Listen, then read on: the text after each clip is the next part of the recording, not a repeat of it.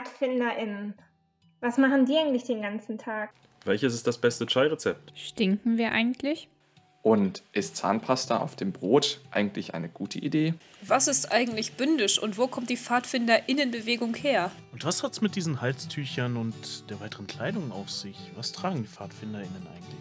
Ja, das und noch viel mehr erfahrt ihr bei uns im offiziellen Podcast des VCP, Verband christlicher Pfadfinderinnen und Pfadfinder Land Niedersachsen. Jeden zweiten Montag gibt es eine neue Folge.